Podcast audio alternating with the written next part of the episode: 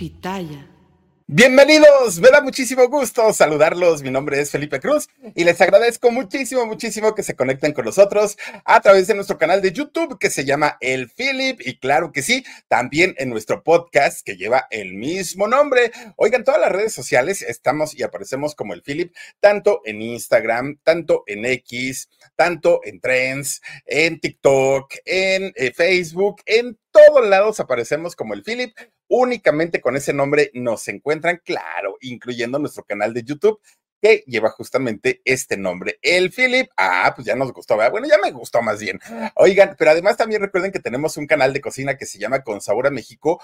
Uy, uy, uy, uy, vienen cosas muy interesantes en este canal de cocina porque poco a poquito vamos metiéndole más cosas, digo, vamos al pasito, pero pues obviamente siempre acompaña, eh, invitándolos a que nos acompañen tanto martes, viernes y domingo a las seis de la tarde, llevándoles recetas muy, muy, muy deliciosas. Y bueno, hoy domingo no es la excepción. A las seis de la tarde tendremos un nuevo video en este canal de Con Sabor a México. Además, el alarido también hoy domingo a las nueve de la noche, hora de la Ciudad de México. No se lo pierdan. Y ahora sí, iniciaremos en este canal de YouTube que se llama El Philip y en nuestro podcast con el mismo nombre. Miren, esta semana que recién termina, digamos que no la empezamos muy bien. ¿Y por qué?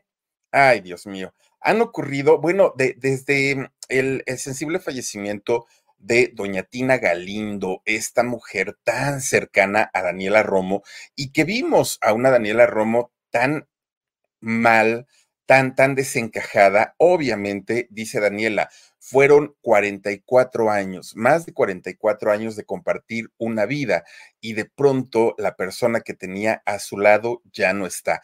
Qué difícil, ¿no? Qué difícil, sobre todo para aquellos que, que pueden entender lo que es tener una relación larga. Yo hasta el momento, híjole, no, pues ni siquiera a la mitad de ese tiempo y aún así la sufre uno, ¿no? Cuando, cuando de pronto la pareja se va. Y mire nada más que en el caso de, de ellas, 44 años se dicen fácil, pero pues en realidad son toda una vida y desde el fallecimiento de doña Tina Galindo, pues se han dado otro tipo de acontecimientos. Miren, esta semana que recién termina, pues eh, despedimos a la gran, gran, gran Elena Rojo, una mujer actriz, bueno, de, de, de, un porte muy fino, de una, de una buena estampa, una mujer además muy culta, además bastante, bastante estudiada.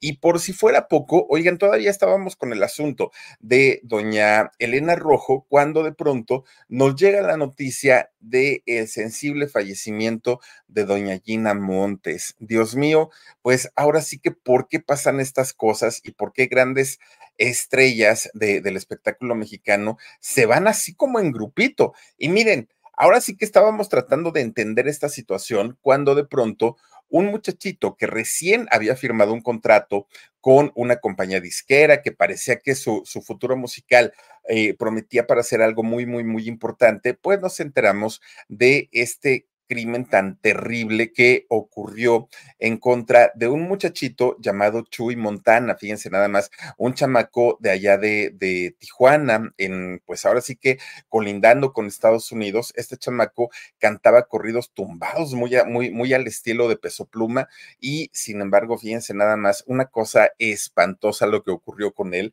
terrible, terrible aunque estos fallecimientos, fíjense que solamente el de Chuy ocurrió durante la semana, porque en realidad doña Elena Rojo murió el sábado, es decir, hace ocho días. El sábado 3 de febrero, apenas estábamos iniciando el mes, cuando doña Elena Rojo desafortunadamente perdió la vida un sábado 3 de febrero de este año 2024. Fíjense que doña Elena Rojo tuvo una vida muy interesante, tanto su vida personal, pero su vida profesional, bueno, en películas, en teatro, en telenovelas, una cosa muy, muy, muy bonita. Pero fíjense que durante el video que hicimos de, la vida y trayectoria de doña Elena Rojo, en los comentarios de, del video nos pusieron que algo que les había sorprendido muchísimo, muchísimo, fue la historia que les contaba yo que le ocurrió a uno de sus nietos, a Alan Caleb.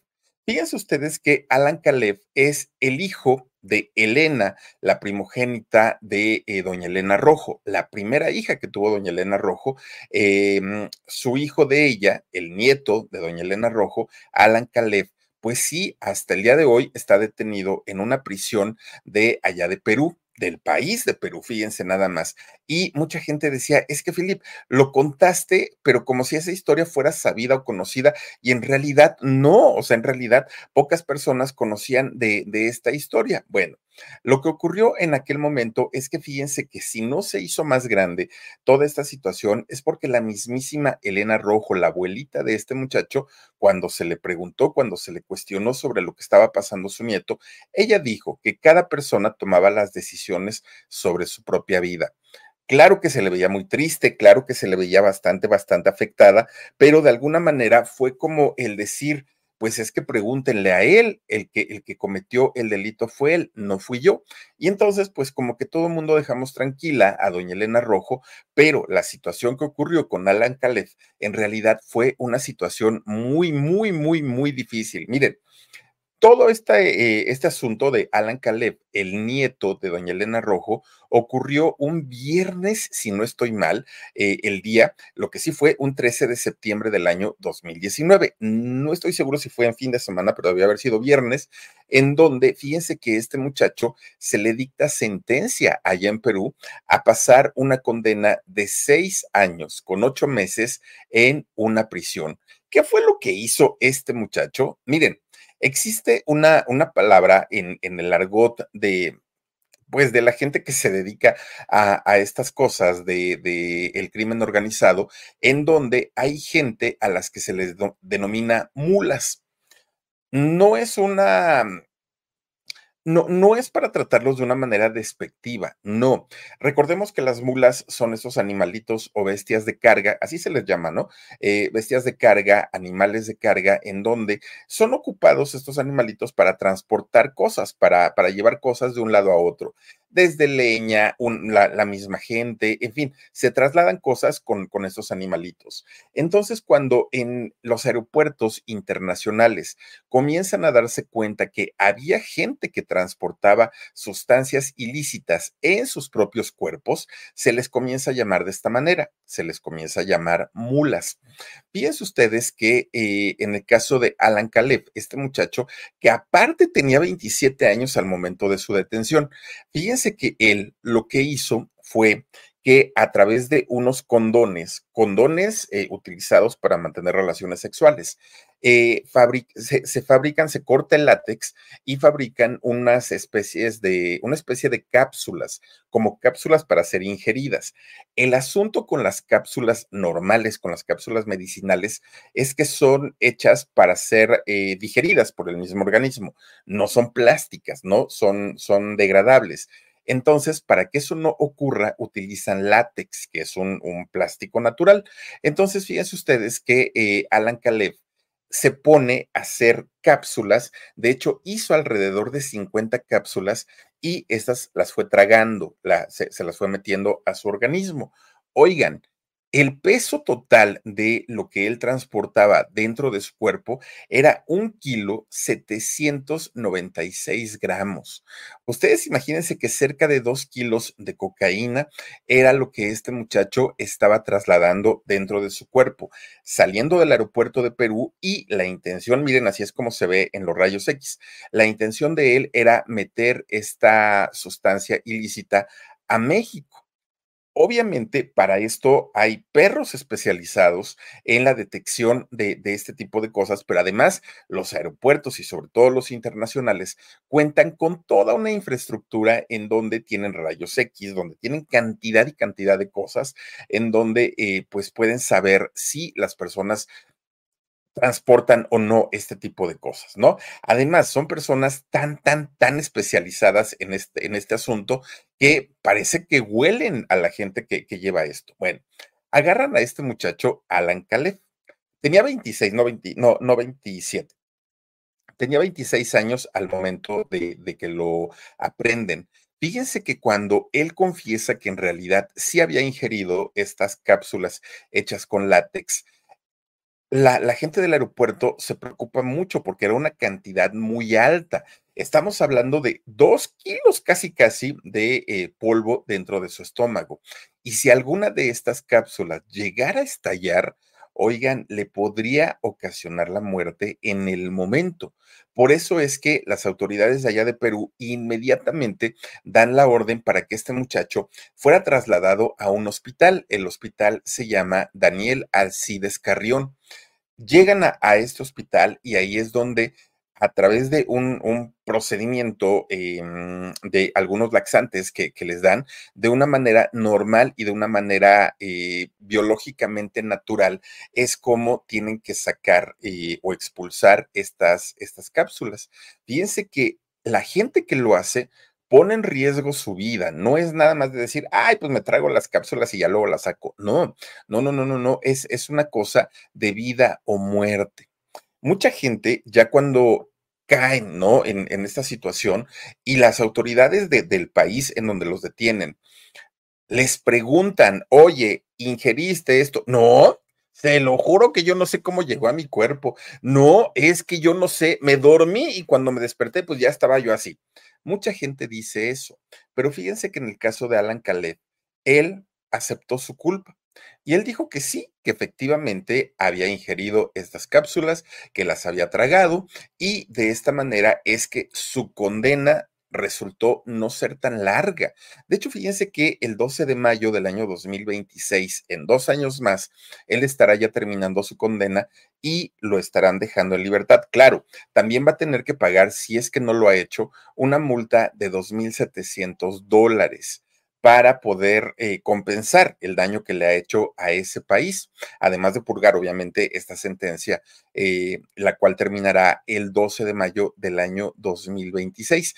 ¿Qué va a pasar una vez que este muchacho salga de prisión? Inmediatamente se le va a extender un documento en el que va a ser expulsado de, Perú y se le va a prohibir en cualquier momento de su vida regresar a Perú. Tiene vetada la entrada de por vida a este país, ya no va por, a, volver a entrar, a poder entrar nuevamente a Perú. Fíjense que esta situación de este muchacho, Alan Caleb, fue lo que ocasionó una de las de los dolores más grandes en la vida de doña Elena Rojo. Algo que seguramente se fue con un gran pesar porque además no logró ver a su nieto, porque cuando se da este asunto de la detención, al poco tiempo comienza la pandemia y al comenzar la pandemia cierran prácticamente la, prisión y no había manera de tener contacto con los presos a menos que eh, fuera por vía telefónica, lo que es muy caro. Pero aparte de eso, oigan, ¿se imaginan la cantidad de personas que querían hablar por teléfono? No había forma. Entonces, había poco contacto con este muchacho y seguramente fue una de las grandes penas con las que se fue doña Elena Rojo, ya no haber podido despedirse de su nieto, a final de cuentas, pues el hijo de su hija. Imagínense nada más. Bueno, pues estábamos todavía tratando de digerir la partida de doña Elena Rojo, esta primerísima actriz cuando de repente nos vamos enterando que aquella mujer hermosa, de una cinturita, con unas piernas monumentales, una mujer muy sensual aparte de todo y que se hizo muy conocida con eh, aquel bailecito en la carabina de Ambrosio, también había muerto doña Gina Montes. Fíjense nada más, una cosa muy triste y muy terrible porque además nos enteramos que doña Gina no es que hubiera eh, partido la semana eh, que termina, no. De hecho, ella había muerto desde el 27 de enero allá en su casa de Nueva York. Sin embargo, la noticia, su hija la hizo pública hasta el 5 de febrero, fíjense nada más. ¿Por qué, ¿Por qué lo hizo? Pues dejando pasar tanto tiempo la, la muchacha, porque ella decía que necesitaba tiempo para asimilarlo, que ella entendía perfectamente que su mamá había sido una figura pública, que había sido una persona muy amada y muy querida, por lo menos en México, y entonces seguramente algún medio intentaría buscarla a la hija y cuestionarle y preguntarle acerca de lo ocurrido. Y ella decía, yo quiero primero tener mi tiempo de duelo para tratar de entenderlo y posteriormente ahora sí poder hablarlo. Claro, dejó pasar poquito más de una semana y entonces eh, lo comunicó ya de una manera oficial. Y miren, el fallecimiento de Gina Montes, si algo generó y algo ocasionó en, en, nosotros y sobre todo aquellas generaciones que somos cuarentones, cincuentones, pues obviamente fue la nostalgia, porque inmediatamente sabíamos eh, y, nos vino a la mente aquel programa de la carabina de Ambrosio, de la pájara Peggy, de Gualberto Castro, de César Costa, de Beto el Boticario, de todos estos personajes que habían participado en la carabina de Ambrosio. Pero ¿saben qué fue lo más triste? Lo más triste fue el saber que los últimos años de su vida, eh, doña Gina Montes no la había pasado muy bien. Recordemos que Gina, después de haberse convertido en mamá, después de haber salido de México, después de haber tenido algún tipo de amenaza por quien se dice que había sido uno de sus eh, amantes, pues obviamente la vida de doña Gina se convirtió no precisamente en aquella vida de glamour a, lo que ella estaba acostumbrada.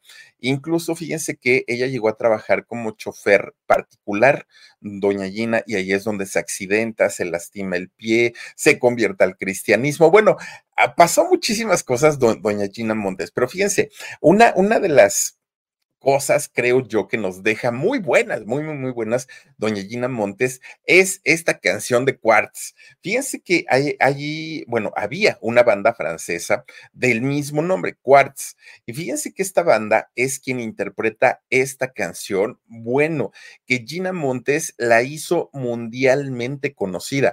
Y es que ubicar la entrada del programa de la carabina de Ambrosio sin la presencia de Gina Montes es imposible imposible. Y miren que el intro de la carabina de Ambrosio duraba 30, 40 segundos. En realidad no era mucho, pero esos 30 o 40 segundos sirvieron para inmortalizar la canción y a la misma Gina. Fíjense, esta canción se estrenó en 1978, casi a la par de la carabina de Ambrosio. Y ahora, a partir del fallecimiento de doña Gina Montes, resulta que en plataformas como TikTok ha estado ahorita el, famoso trend, ¿no? De, de este, esta canción de Quartz, en donde todos quieren bailar al ritmo de Gina Montes, todos se quieren poner la florecita, todos se quieren poner el leotardo este que, que, que tiene puesto, las botas altas y a bailar nuevamente esta canción ahí en el TikTok obviamente viralizando esta canción, que yo creo que pasarán años antes que alguien se olvide de, esta canción. Pero además, por si fuera poco, los mismos antros de diferentes partes del mundo volvieron a poner esta canción de Quartz de moda en una especie de homenaje hacia doña Gina Montes. Fíjense nada más, una, una cosa tremenda porque además la coreografía que hacía doña Gina Montes a lo mejor no la sabemos hacer, pero inmediatamente la ubicamos y ahí vamos con el ta, ta, ta, ta, ta, ta, aunque no sepamos movernos, aunque no sepamos bailar, pero claro que todos tenemos en la memoria el cómo doña Gina Montes de una manera sensual, de una manera provocativa, lograba cautivar al público. Miren nada más, dicen que el tamaño de la, de, la cintura de doña Gina Montes era diminuto, pero que contrarrestaba mucho con el grosor de sus piernas, que tenía unas piernas increíbles, increíbles esta mujer.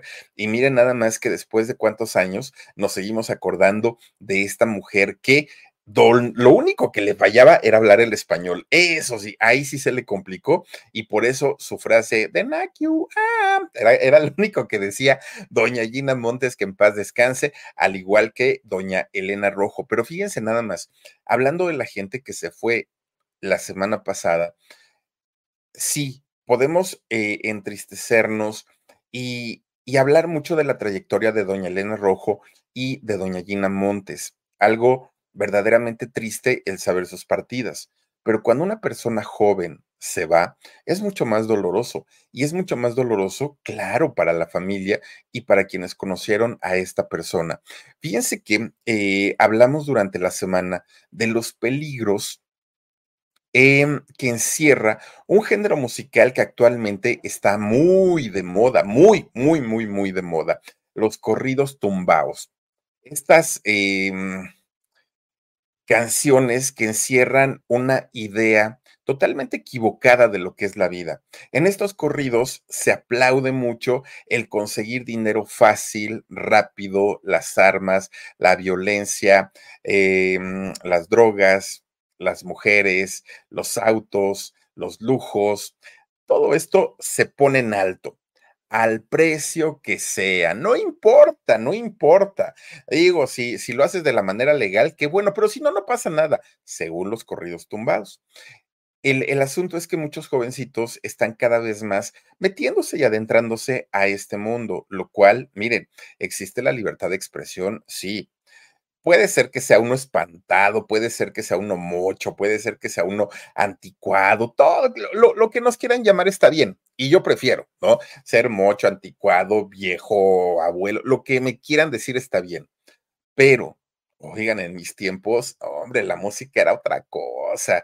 O sea, de, verdad que, miren, para, para ponerles un ejemplo nada más, en mis tiempos, ahora sí que, uy, los coyotes, ¿no? En mis tiempos cuando llegaron los hombres G y cantaban, sufre, mamón, devuélveme a mi chica, no tienen idea que nuestros padres nos daban un cachetadón en el hocico. ¿Cómo te están escuchando esas porquerías, esas canciones tan groseras? De verdad que eso nos decían. Y era un sufre mamón. Cuando de, pronto este, cantaban, eh, suéltate el sujetador, uy, no, ¿Cómo? Eso es imposible que un grupo permitan que estén diciendo eso. Bueno, yéndonos más modernos, cuando sale la película de Sexo, Pudor y Lágrimas, yo me acuerdo que en Estéreo 977, que en México era una estación de música pop, la número uno, pues resulta que don Arturo Flores, que era el gerente en aquel momento, por disposición de su jefe, que era entonces el aguacate, que era eh, don Gabriel Hernández, el, jefe de la Z, de Radio Variedades y de 97.7 en, aquel, en aquellos años. Bueno, pues resulta que don Gabriel Hernández dijo no. ¿Cómo van a decir sexo en una canción? No, no, no, no, no. Quítenle, edítenle. Y entonces la, gente de la disquera decía, oiga, pero pues la canción se llama Sexo, Pudor y Lágrimas, ¿cómo la vamos a editar? Pues me la editan. Oigan, le dan un mochón así, ¿no? Pero miren, un mochón horrendo. Y Alex Sintek solo cantaba, pudor y lágrimas, me da igual. Horrendo. Pero eso era para que nos demos una idea de dónde venimos nosotros. Entonces, cuando escuchamos ese tipo de letras tan violentas, tan, híjole, haciendo apología a todo lo que a nosotros nos prohibían, claro que nos brincan, claro que decimos, jóvenes, está bien que vivan otros tiempos y está bien que tengan su libertad, pero creo yo que hay formas y creo yo que hay modos. Y el peligro de esta música ya se nos ha hecho ver en varias ocasiones. Miren, hicimos un recuento de la gente que se ha adelantado y que les han quitado la vida y muchos de ellos ni siquiera cantaban corridos tumbados, ¿no? Don Chalino Sánchez, por ejemplo, sí, él cantaba corridos, aunque no eran tumbados, pero finalmente sí cantaba eso. Pero hay tantos eh, artistas de la onda grupera, del regional mexicano, que han pasado por estas situaciones tan terribles que uno piensa y uno dice, a ah, caramba, pues como que ahí hay focos rojos, pero lo que le ocurrió a este muchacho llamado Jesús Norberto Cárdenas, eh, o llamado también Chuy Montana, fue terrible, porque miren, él tenía solo 25 años, Chuy. Él era tijuanense. Él se dedicaba a cantar en la calle para ayudar a su, a su mamá, que venían de una familia muy humilde, muy, muy, muy humilde. Apenas estaba logrando abrirse un camino en el mundo de la música. Cuando de pronto, fíjense que le habla por teléfono un hombre llamado Jesús Ortiz Paz que es el vocalista de este grupo Fuerza Régida, que hicieron la canción del jefe con Shakira, ¿no? También pues, de, este tipo de música. Oigan, este muchacho se supone iba a empezar a trabajar con ellos, les iba a componer canciones, iba a grabar con voz también con, con este grupo, y el muchacho, pues, se le, se le auguraba un futuro bastante, bastante bueno, bastante interesante. Pero ¿qué fue lo que ocurre? Pues que a Chuy lo levantan, lo secuestran, lo llevan en un coche, Chuy trata de, de, zafarse, abre la puerta del carro, se avienta cuando el carro va en movimiento, estas personas, sus captores, viendo que este muchacho se había eh, bajado, le disparan en la cabeza y en sus brazos. Le quitan la vida a este muchacho. Sí es muy fuerte y sí es muy doloroso, pero ¿saben qué es lo más fuerte y lo más doloroso? Que este eh, género de, de música, que esta narcocultura se ha popularizado tanto en nuestro país, tanto, tanto, que ojalá y no se repitan más historias como la de Chuy Montana, porque aquí era un muchacho que quería salir adelante y quería sacar a su familia adelante. Y miren nada más, ahora resulta que por cantar este tipo de música o por tener sueños o no sabemos ni siquiera qué fue lo que ocurrió, porque hasta el día de hoy no ha habido una, eh, un esclarecimiento de, de qué fue lo que ocurrió. Lo que sí se sabe es que este muchacho ya no está entre nosotros. Algo bastante, bastante doloroso. Y pues bueno, lo único que podemos eh, decir es que tanto eh, Chuy Montana como doña Elena Rojo y como doña Gina Montes, con carreras distintas, en circunstancias diferentes, con eh, trayectorias totalmente opuestas, pero los tres hoy ya no están entre nosotros y que descansen en paz estos tres personajes. Pero bueno, otra mujer también, primerísima actriz, indiscutiblemente, pero que tampoco ya no está entre nosotros, es doña Lilia Aragón, que no tiene nada que ver con doña Angélica Aragón, ¿eh? nada, nada, nada, nada que ver. Pero fíjense ustedes que les había yo prometido el día que hablamos de doña Lilia Aragón que les iba a contar sobre la desaparición de uno de sus hijos. ¿Cómo es que se dio? ¿Qué fue lo que ocurrió? ¿Y por qué pasó esto? ese día no se las contamos por, eh, o no se las conté, porque, miren, de entrada es un poco extenso, nos íbamos a llevar más tiempo, pero además, únicamente un medio de comunicación es quien eh, cuenta a detalle qué fue lo que ocurrió con eh, este muchacho llamado Enrique. Enrique, el hijo de doña Lilia Aragón. Miren, resulta que era el año 2020 recién, estamos en el 2024, y Enrique Soto desaparece de la nada. ¿Dónde se fue? ¿Dónde se metió? ¿Quién se lo llevó? Nadie sabía. Enrique Soto Aragón, hijo de doña Lilia Aragón.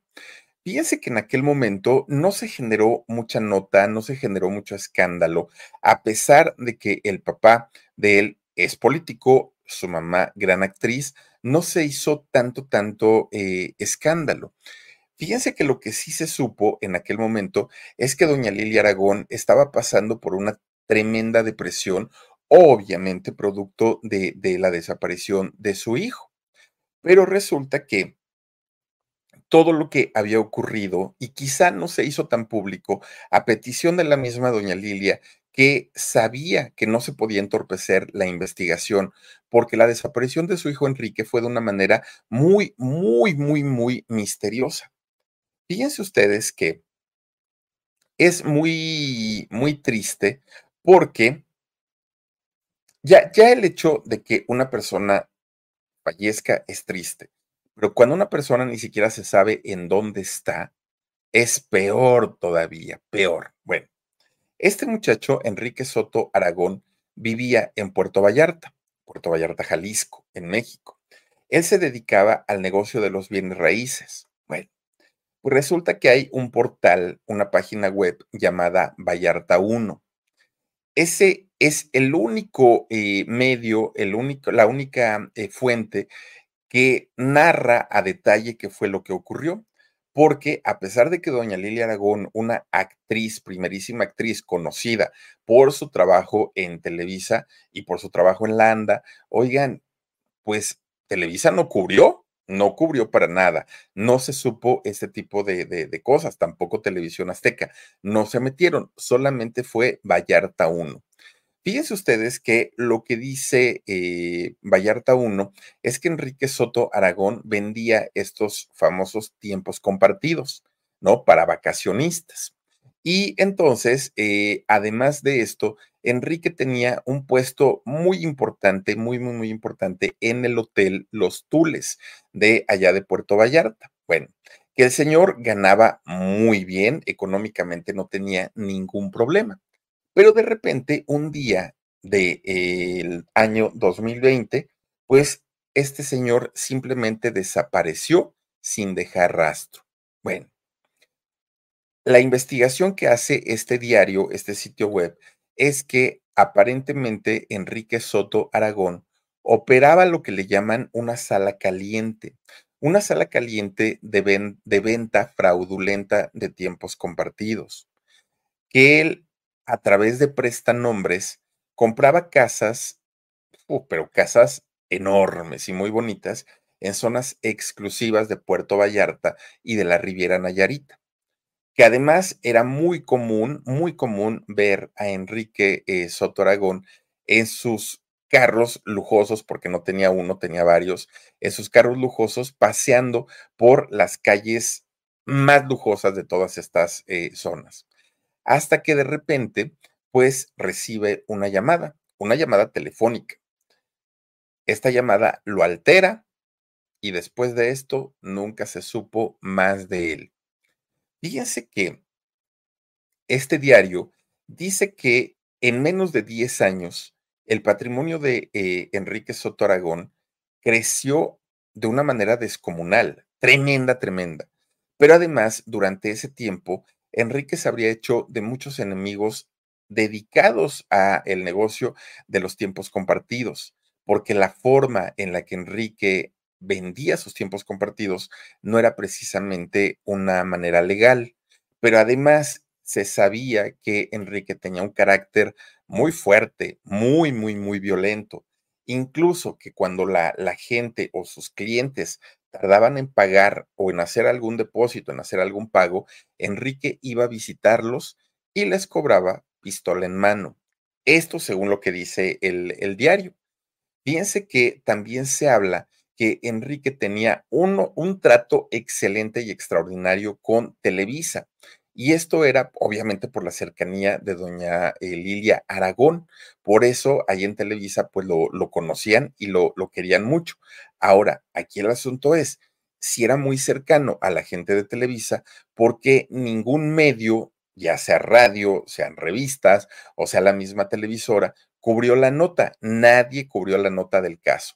Ahora, lo que dicen, eh, ahora sí, testigos o gente que lo conoció y que se, se dedican también a este medio de los tiempos compartidos, es que dicen que ese día que ocurre todo, resulta que Enrique estaba comiendo con una de, bueno, con su novia, no con, no con una, eh, perdón por la, por la expresión, estaba comiendo con su novia y resulta que estaban en un restaurante muy exclusivo. De hecho, esta chica no sé si siga trabajando, pero era gerenta de toda la cadena Costco, ¿no? De, estos em, eh, almacenes enormes, enormes y que venden cantidad y cantidad de cosas. Ella era gerenta no de tienda, sino de la cadena. Resulta que mientras Enrique y la chica estaban comiendo en un restaurante muy bonito, es cuando recibe esta llamada telefónica. Enrique cuando ve el número, se levanta de la mesa, sale a la calle para no ser escuchado por nadie. Se tarda un rato, regresa nuevamente con su novia eh, al restaurante y regresa desencajado, pálido, asustado, y entonces le comenta a su novia, oye, ¿por qué no nos vamos a una de mis casas? Le dijo eh, él, y ella le dijo que sí, pero pues, no hay prisa, ¿no? Le, le, le dijo ella y le dijo, ok, nada más te voy a pedir un favor, mira, me voy a ir a, tal casa. Cuando tengas oportunidad, llévame por favor todo mi dinero, todo lo que sabes dónde está, sabes la combinación de la caja fuerte. Es más, tráeme también mis joyas. Y cuando ya tengas todo, me alcanzas allá en la casa, que fue lo que le dijo Enrique. La chica le dijo que sí. Fue la A. él se sale eh, del restaurante, se va en su coche y tomar rumbo desconocido. Fue la última vez que se le vio con vida a Enrique Soto Aragón. Obviamente, para su mamá fue un dolor muy grande porque lo buscaban y nadie sabía dónde estaba. Miren, ahí está justamente Vallarta 1, que es este sitio web, web perdón, y ahí es donde hablan de la desaparición de Enrique Soto eh, Aragón. Bueno, después de esto, gracias Omar, Después de esto, eh, Lilia Aragón cae en una tremenda depresión, tremenda, tremenda, tremenda depresión. Aunque después otro de sus hijos, fíjense que lo, lo entrevistan y eh, su otro hijo, él dijo, Pedro creo que es el nombre de su hijo, del otro, em, del hijo de, de Lilia Aragón, él dijo que ellos se habían enterado que su hermano, su medio hermano, ya no vivía, que su hermano había perdido la vida y que incluso su mamá, doña Lilia Aragón, se llegó a enterar de esta noticia, que el muchacho ya no vivía. Bueno, es esto le ocasiona a doña Lilia Aragón una de las tristezas más grandes y más profundas en su vida. Ahora, como ya les decía, es muy raro que ni periódicos como el Universal, el em, Reforma, periódicos que tienen su sección de, espectáculos, no hayan abordado el tema, porque la importancia que tiene doña Lilia Aragón, aún ahora que ya no está entre nosotros, que tiene como primerísima actriz y el reconocimiento que tuvo también como eh, sindicalista en la ANDA, pues debieron haber publicado por lo menos algo y sin embargo no lo hicieron. No es que le estemos restando eh, credibilidad a lo que comenta el, este sitio web, no, para nada, pero sí debemos ser como muy reservados en qué tanto es verdad y qué tanto no lo es, porque si bien hasta el día de hoy nadie de la familia Aragón ha salido a desmentirlo, tampoco lo han afirmado. Entonces queda como esta historia si en verdad ocurrió o no ocurrió. Lo que sí es que su hermano Pedro salió a decir que Enrique ya no vive y que su mamá se enteró de esto. Fíjense nada más. Pablo Mendizábal es su medio hermano el que sale a contar toda, toda, toda esta historia. Imagínense nada más qué, qué, cosa tan, tan terrible. Ahora, también de, dentro de las cosas que no, no logramos entender es que fíjense que cuando muere doña Lilia Aragón, esta primerísima eh, actriz, resulta que en el funeral no estuvieron todos sus hijos. Fíjense que, que fue muy, ¿cómo podemos decirlo? Pues fue muy, muy feo porque fíjense que ni Alejandro, su hijo, ni Gabriela estuvieron presentes. Eh, en el caso de Enrique, él ya no vivía, pero el único que estuvo ahí fue Pedro, el único. De los cuatro hijos que había tenido doña Lilia Aragón, solamente fue Pedro. Obviamente, todo el mundo dijo, ¿y qué pasó con los otros hijos, con Alejandro y Gabriela? ¿Dónde están? Claro que todo, toda la prensa se enfoca en Pedro porque decían, ¿por qué no vinieron tus hermanos? Pero fíjense que Pedro, lejos de, de, tirarles, de decir, es que no entiendo por qué mis hermanos no están aquí, él dijo, pues que él estaba acompañando a su mamá, que la estaba, em, la estaba acompañando y estaba pues cumpliendo con una, con, con una eh, obligación de hijo, pero que en el caso de sus hermanos, pues no había ningún problema entre ellos, que se amaban, que se adoraban, que previo al fallecimiento de doña Lilia Aragón, los hermanos habían ido a comer, que habían estado muy tranquilos, que tampoco tenían problemas por la herencia, que de hecho su mamá los había heredado en vida, que no, no, no este, pensaran mal, que seguramente pues algo se les había atravesado y por eso no habían llegado. Pero fíjense ustedes que es bastante, bastante extraño que dos de los hijos nos hayan presentado a despedir a su mamá, que el funeral se hizo allá en Cuernavaca, por cierto. Ahora, lo que sí confirmó Pedro, eh, Pedro Mendizábal, el, el, hijo de Lilia Aragón, es que traían un pleito con la ANDA, pero ya no tenía nada que ver con lo, mm, los manejos que había tenido su mamá en el tiempo que había eh, pertenecido a la mesa directiva de la ANDA. No, resulta que acusa directamente a Jesús Ochoa, que en ese momento era el, secretario general de la ANDA, y lo acusa porque dice que no les pagaron el seguro de vida que su mamá como mm, pues como afiliada, como sindicalizada, pues tenía el derecho a recibir y que además cuando doña Lilia Aragón comienza con su tratamiento contra el cáncer, fíjense que los hijos de doña Lilia Aragón deciden llevarla a una clínica particular. Cuando la ANDA se entera, les dicen, es que la clínica donde ustedes la están llevando no pertenece, no está afiliada a la ANDA, entonces no vamos a poder reembolsarles todo.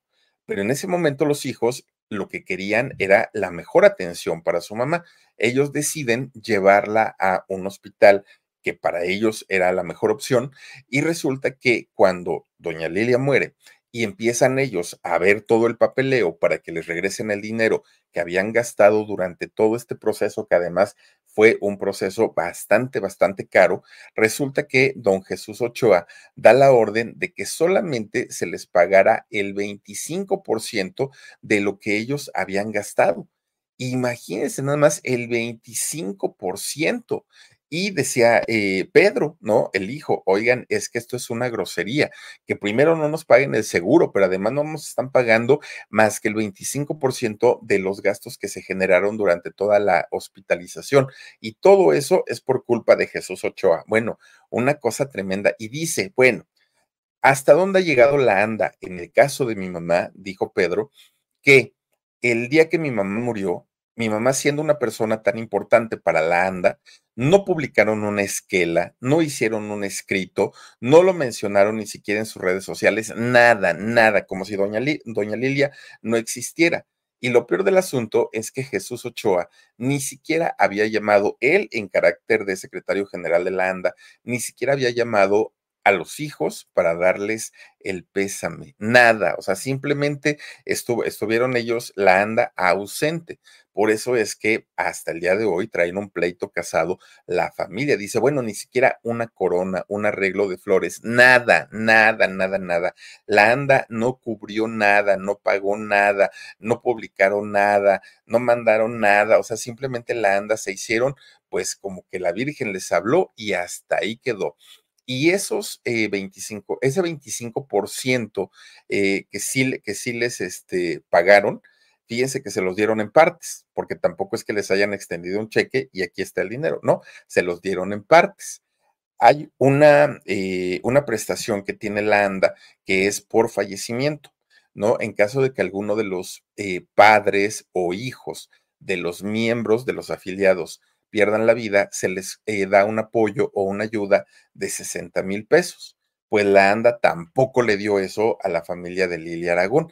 Imagínense nada más ya llegar a ese punto, pues ya como que ya está como que medio, pues, pues medio extraño, ya, ya es como una cosa muy personal y por eso es que Pedro, el hijo de, de doña Lili Aragón, está muy, muy, muy enojado. Pero bueno, pues descanse en paz, doña Lilia Aragón, y ya lo que haya hecho finalmente en Landa, pues aunque quieran sacarle trapitos y trapitos al sol, doña Lilia ya no está.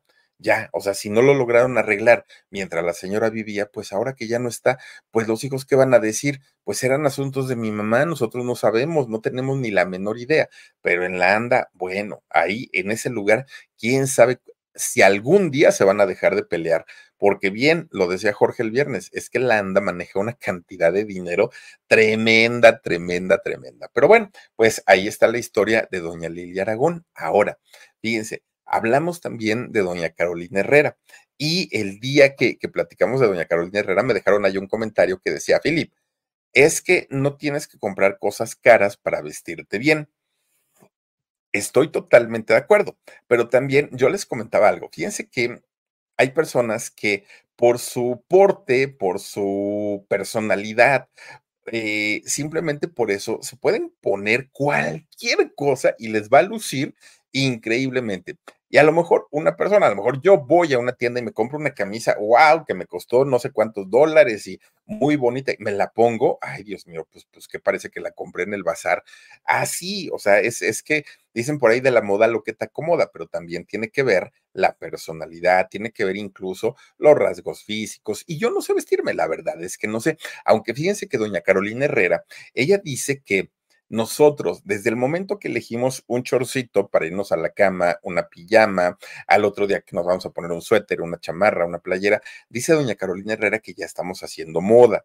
Ya, o sea, el hecho de elegir qué nos vamos a poner, estamos haciendo moda. Ahora, si esa moda es la que hace ella, pues muchísimo mejor, porque miren, obviamente, pues este es el negocio de ella y lo que quiere es vender.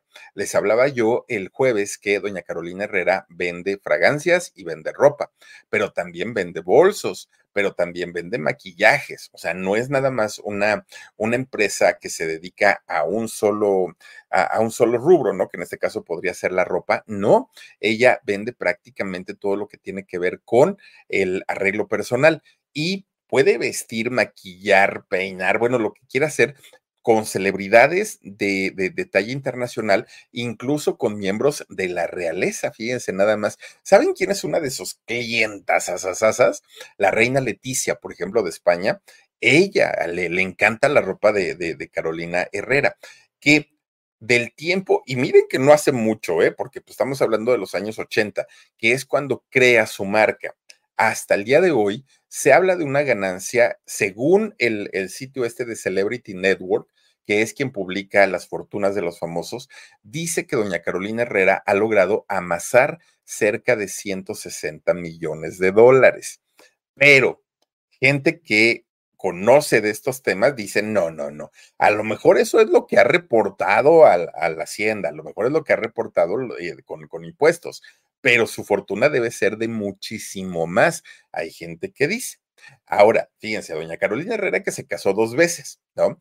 De sus dos matrimonios tiene cuatro cuatro hijas, Patricia, Carolina, Adriana y Ana Mercedes, ¿no? Son los, las cuatro hijas que eh, tuvo doña Carolina Herrera. Bueno, pues de, de, estas cuatro hijas, las cuatro hijas las tiene trabajando con, con ella trabajan para la, marca, trabajan para el emporio, ¿no? Que representa Carolina Herrera. Estas niñas crecieron igual que ella, igual que su mamá, igual que su abuelita, igual que su bisabuelita, entre la moda y viajando a París constantemente a comprar todo para, para vestirse, para ir a la escuela, todo lo compraban ahí en París. Y por eso es que son unas mujeres al día de hoy muy preparadas, mucho, mucho, muy preparadas y pues ya tienen la vida resuelta. Oigan, con el dineral que tiene doña Carolina Herrera y que seguramente se los va a heredar a sus hijas, ¿qué les puede hacer falta a estas muchachas? Y si además de todo, el, eh, le salieron trabajadoras y están colaborando con ellas, con ella en la marca, pues que mejor todavía. Digo, bien por doña Carolina Herrera, que ha sabido hacer una labor de venta tremenda, tremenda, y es, es sinónimo como de poder el decir, ah, ¿te compraste una loción? ¿De qué marca? No, pues Carolina Herrera, ah, ¿no? Ya, ah, oye, qué bonito vestido, es un Carolina Herrera, miren nomás, pues ya no, no es cualquier cosa.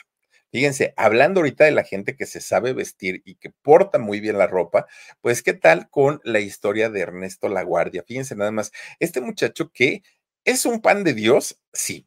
Eh, es, es uno de los actores y conductores de televisión que han llevado una carrera muy limpia. La verdad es que sí.